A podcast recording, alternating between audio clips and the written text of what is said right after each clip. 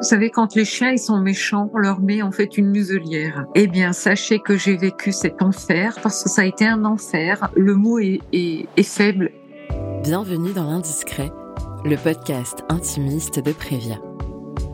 Que se passe-t-il quand on soulève des tabous dans son milieu pro? Comment avancer lorsque l'imprévu débarque dans sa vie? Ou lorsque le quotidien est chamboulé? Tous les mois, des femmes et des hommes se livrent au micro de l'Indiscret. Il et elle nous racontent le moment clé où la frontière entre la vie professionnelle et personnelle a basculé. L'indiscret, ce n'est pas juste un récit. C'est l'envie de vous accompagner grâce aux témoignages de personnes qui ont croisé le chemin de Prévia. On s'est tous posé cette question, et si je recommençais à zéro? Si je prenais le temps de tout reconstruire? Dans une société où l'on court après le temps, on a du mal à appuyer sur pause, à s'arrêter pour prendre de la hauteur. Il arrive parfois que des drames viennent fracasser notre vie. Ils créent le chaos et nous obligent à appuyer sur stop. Deux solutions s'offrent à nous. Choisir de vivre au milieu des décombres et prendre ça comme une fatalité, ou choisir de sortir des ruines et tout reconstruire. J'ai rencontré Fabienne, pour qui le mot reconstruction a pris tout son sens lorsqu'elle a subi un terrible accident d'équitation. Nous avons échangé en visio. Fabienne, c'est une femme élégante, avec du soleil dans la voix. Elle partage sa vie depuis 35 ans avec son conjoint dans un havre de paix au cœur de la campagne. Son travail, elle le vit avec passion pour son amour de l'esthétique et de ses clientes. Elle a fait le choix de se confier à notre micro après des mois de combat. C'est avec tendresse et malice qu'elle nous raconte comment un accident de la vie peut tout remettre en question. Comment faut-il faire quand on doit tout réapprendre et accepter d'avancer? En nous racontant son histoire, elle souhaite apporter réconfort et espoir à toutes celles et ceux qui ont besoin d'une main tendue.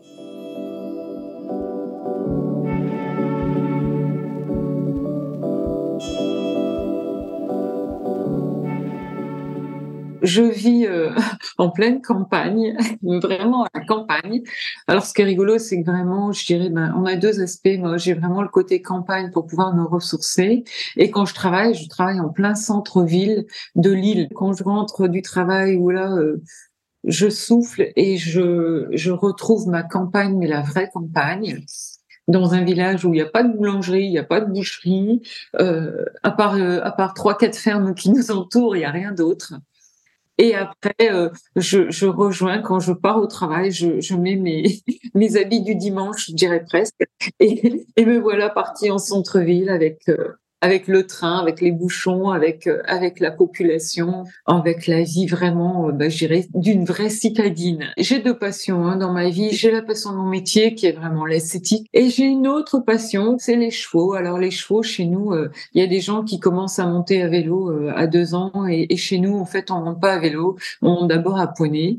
Et ça a toujours été une passion dans notre famille. On a plus l'habitude de promener son cheval que de promener son chien. Et ce sont des passions qui sont dévorantes. Ça vous prend du temps ça vous prend de l'énergie, ça vous prend la moitié de votre argent. Quand on est des gens passionnés, on compte jamais, heureusement. Et puis euh, arrive le jour J, un jour lambda, j'arrive aux écuries et ce jour-là, euh, grande tempête. Mais quand je dis tempête, c'est euh, comme dans les BD, quand on voit les BD, on ouvre la porte de la voiture et, le petit bonhomme qui s'envole. C'était exactement ce jour-là. Et malheureusement, je suis dans le manège avec mon cheval et le vent qui s'engouffre dans des, on a des grandes portes en, en métal et euh, la porte qui s'engouffre, le vent qui fait un grand tourbillon et la porte qui claque et là le cheval qui a peur et là je prends un coup de pied de cheval en pleine phase donc euh, le visage complètement euh, complètement broyé et là on se retrouve le soir je pense alors j'ai plus j'ai plus les souvenirs puisque j'étais directement dans le coma. On se retrouve euh, à l'hôpital. J'ai dû me réveiller le lendemain, je pense. Et, euh, et là, euh, tout s'effondre. Tout s'effondre parce qu'on se dit qu'est-ce que je fais là? J'ai pas compris. Je me suis réveillée et, et mon mari qui me dit bah écoute, ce qui s'est passé c'est simple. T'as pris un coup de ton cheval, ok. Aujourd'hui, ben il va falloir se construire. Donc je m'aperçois qu'en fait, euh, au fur et à mesure où en fait il me parle, moi je peux pas parler. Et je me dis mais mon Dieu mais qu'est-ce qui se passe? Et là il m'explique, il me dit bah écoute voilà Fabienne, il me dit euh, tu as eu vraiment un gros choc et euh, tu as la mâchoire mais complètement la mâchoire elle est broyée. ok. Donc, euh, il va falloir du temps, mais on va y arriver. Bon. Et là, j'ai dit, euh, j'ai eu du mal à réaliser. Je pense que comme, euh, comme tout le monde, quand on a un gros choc, on a besoin de temps. Quand mon mari m'a dit, tu sais, tu étais entre la vie et la mort. Moi, j'ai pas réalisé sur le coup. Mais il me dit, tu te rends compte? Il me dit, non seulement tu as le visage broyé, mais en plus tu avais les poumons broyés, puisqu'en fait, le, coup a tellement été violent que en fait j'ai eu en plus ce décollement de la plèvre avec les poumons qui ont été abîmés et, euh, et des, des, des, difficultés respiratoires. Et là, je me suis dit mais ah ouais, ah ouais, donc en fait, je suis passée à côté de la mort. Et mon mari m'a dit mais tu sais, il m'a dit quand je suis revenue te retrouver à l'hôpital, je pensais que tu étais morte. Tu avais du sang partout, tu étais euh, ouverte en deux, tu avais la mâchoire euh, tout pendée. Il me dit, je pensais que tu étais morte. Et là, on se dit, bon, je me réveille, effectivement, bah oui, j'aurais peut-être plus le même visage qu'avant. Effectivement, j'ai des cicatrices. Effectivement, euh, c'est moins joli, bah oui. Mais l'essentiel, c'est d'être là. L'accident, je n'ai aucun souvenir mais vraiment aucun. Aujourd'hui, ce que je peux raconter, c'est grâce aux personnes qui étaient qui étaient présentes dans le manège ce jour-là. Donc il y avait il y avait que deux personnes, mais sinon je n'ai aucun souvenir de l'accident. Je pense que vous savez, l'esprit il est il est bien fait parce qu'il y a des choses qui sélectionnent et il y a des choses qui sont mises de côté et ça ça en fait partie. Et je pense que c'est bien fait et c'est comme ça.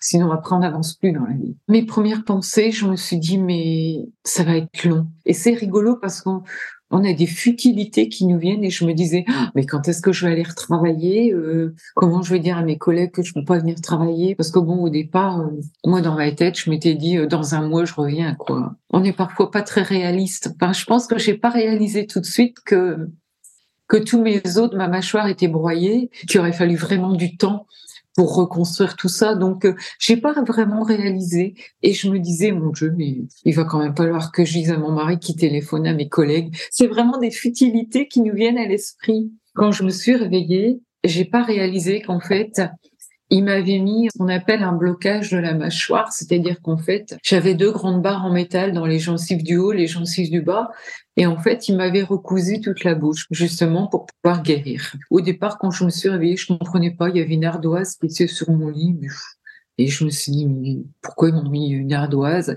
Bon, évidemment, au bout de deux jours, j'avais compris. Et j'ai dit à mon mari, c'est quoi la suite? Et il m'a fait rire parce qu'il m'a dit, la suite, il m'a dit, c'est la patience. Et là, je lui dis la patience. Moi qui n'avais jamais eu de patience. On est toujours en train de courir. Courir après quoi? Après le temps, après le travail. On court après tout. Et mon mari m'a dit, tu vas arrêter de courir. Et puis maintenant, tu vas penser à toi. Et là, on se dit, ben, là aujourd'hui, t'as pas le choix. Il va falloir te reconstruire. Et c'est malheureusement dans des périodes comme ça où on fait un peu, je dirais, euh, le point sur sa vie, où on prend conscience des choses qui sont importantes et les choses futiles. Je suis restée un mois en fait à l'hôpital. Ils vous apprennent ben, entre guillemets à vous renourrir.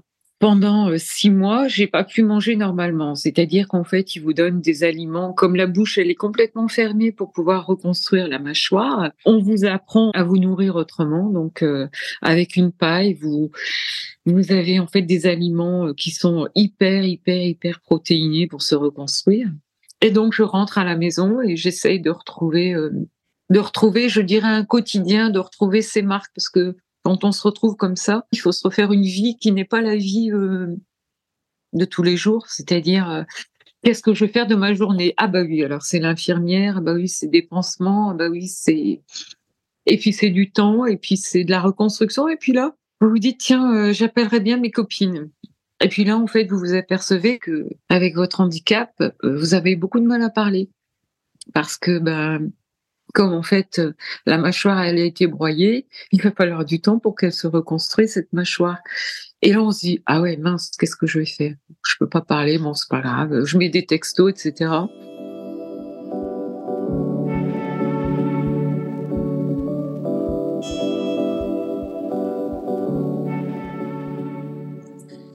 Moi, mon premier but, c'était de pouvoir reparler. Parce que vous savez, quand vous êtes bloqué jour et nuit pendant près de quatre mois et demi, Mon médecin m'a dit, mais Fabienne, vous n'avez pas été bloquée quatre mois, mais vous avez été bloquée huit mois. Et je lui dis, ben, quatre mois, il me dit, oui, puisque c'est jour et nuit. Et là, je lui dis, mais il a, il a totalement raison. Dis, effectivement. Et quand, en fait, je resubis une intervention pour enlever, donc, puisque j'avais deux grandes barres en métal, une en haut, une en bas. Et moi, dans ma tête, je me suis dit, c'est bon, demain, je vais appeler mes copines. Et là, je me réveille euh, le matin et, euh, et là, en fait, rien se passe. C'est là où, en fait, on a un deuxième choc. Euh, J'allais presque dire, vous savez, comme les enfants ils disent, le deuxième effet qui se coule, où on se dit, ah ouais, bah, il n'y a plus rien qui marche. Et là, je me suis dit, euh, qu'est-ce qui va se passer? Et là, les médecins vous disent, bon, maintenant, on va réapprendre à tout faire. Et là, je me dis dans ma tête, mais il me prend pour euh, pourquoi lui? Et moi, j'avais pas réalisé qu'en fait, ben, j'arrivais plus à, ouvrir la bouche, euh, j'arrivais plus à prononcer aucun mot. Et en fait, là, on m'a dit, euh, bon, maintenant, il va y avoir un travail de reconstruction avec une orthophoniste. Je dis mais qu'est-ce que c'est que ce truc? Et j'arrivais mais vraiment pas à réaliser petit à petit où il faut retrouver vos marques. Et là vous dites ben première étape en un euh, essayez d'ouvrir la bouche. Deuxième étape essayez de reparler. Euh, troisième étape euh, essayez de refaire des phrases. Euh, et puis voilà. Et puis tout doucement, eh bien, c'était euh, bon. Alors, le matin, on va faire ortho, kiné, ortho, ortho, kiné, ortho, et, et puis on, on arrivera à évoluer. Et c'est comme ça que qu'on se refait une nouvelle une nouvelle trame pour pouvoir essayer d'avancer dans la guérison. Alors première victoire. C'était un truc euh, complètement, euh, j'allais presque dire anodin pour tout le monde. Ça a été euh, de remanger un morceau de chocolat.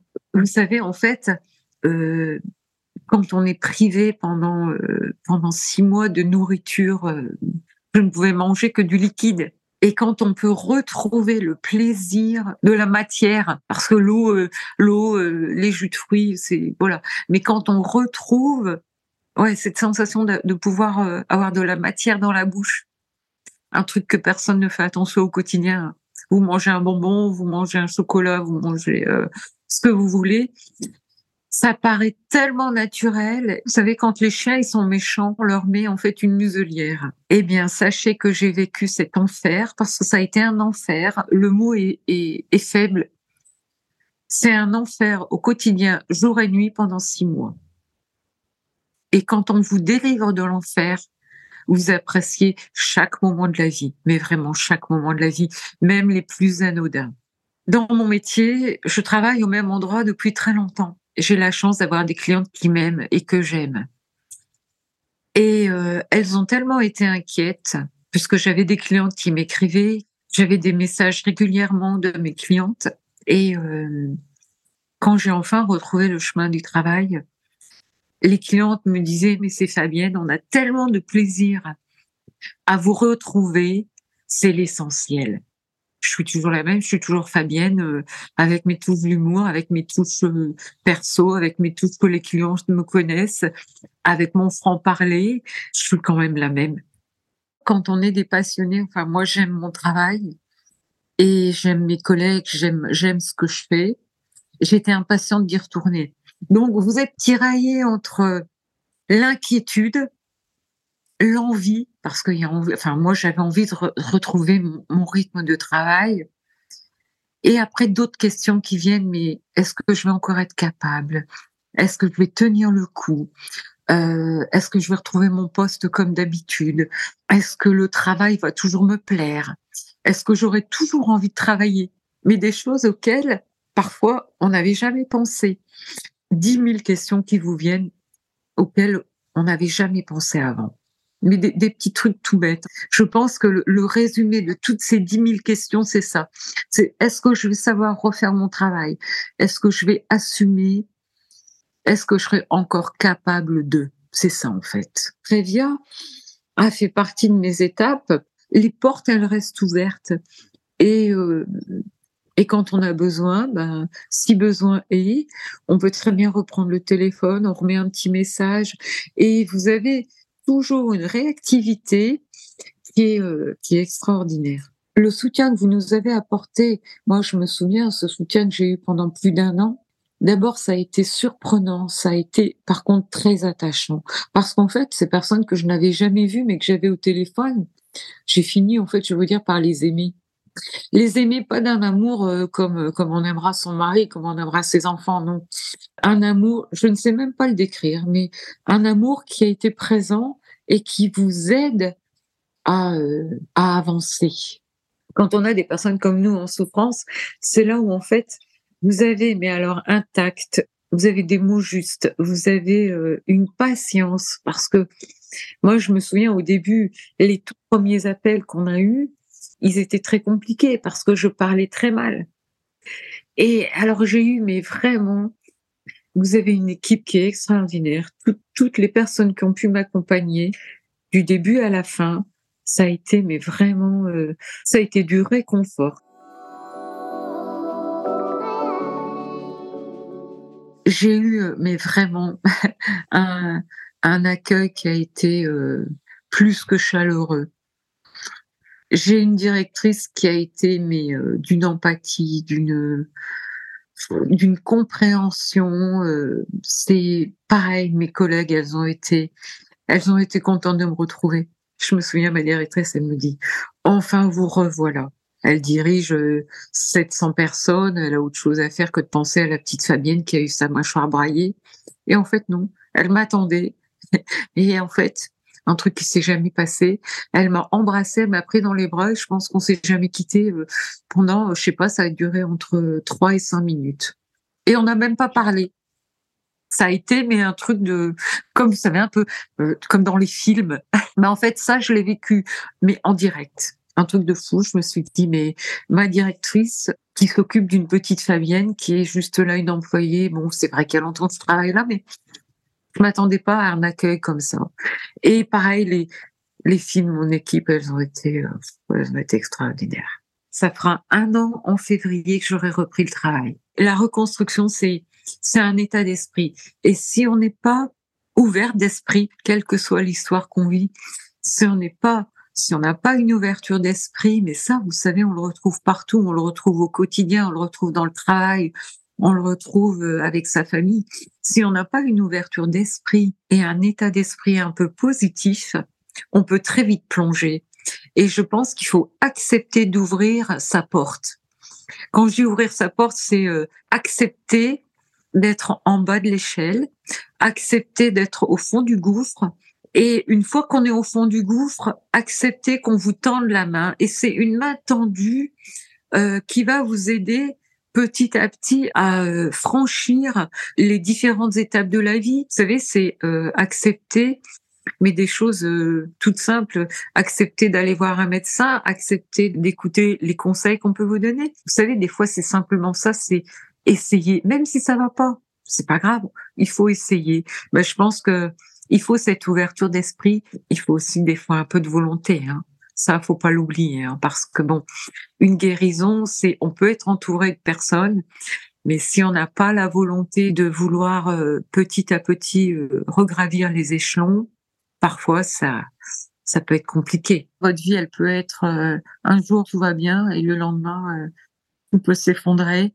Donc quand vous avez la chance ou la vie vous donne une deuxième chance, hein, parce que moi c'est un peu une deuxième chance que j'ai eue, je dirais l'expérience me dit aujourd'hui accepte ce qu'on te donne, accepte d'être ouvert d'esprit et écoute les autres. Écoute un peu ton cœur. De temps en temps, il faut savoir écouter son cœur.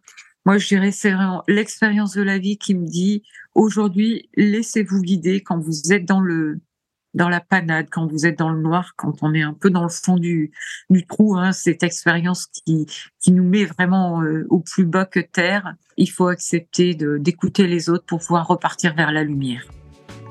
Cette émission ne vivrait pas sans vos voix et vos mots. Nous avons tous connu un jour un déséquilibre dans nos vies venant bouleverser notre univers professionnel. Toutes les histoires sont uniques, mais elles ont un point commun, le pouvoir d'être racontées. Elles feront sûrement écho à ceux qui les écoutent. Si vous souhaitez vous confier à notre micro et partager votre histoire, n'hésitez pas à nous écrire. L'adresse se trouve dans la bio. On vous donne rendez-vous dans un mois pour découvrir un nouveau témoignage, peut-être le vôtre. À très bientôt dans l'Indiscret.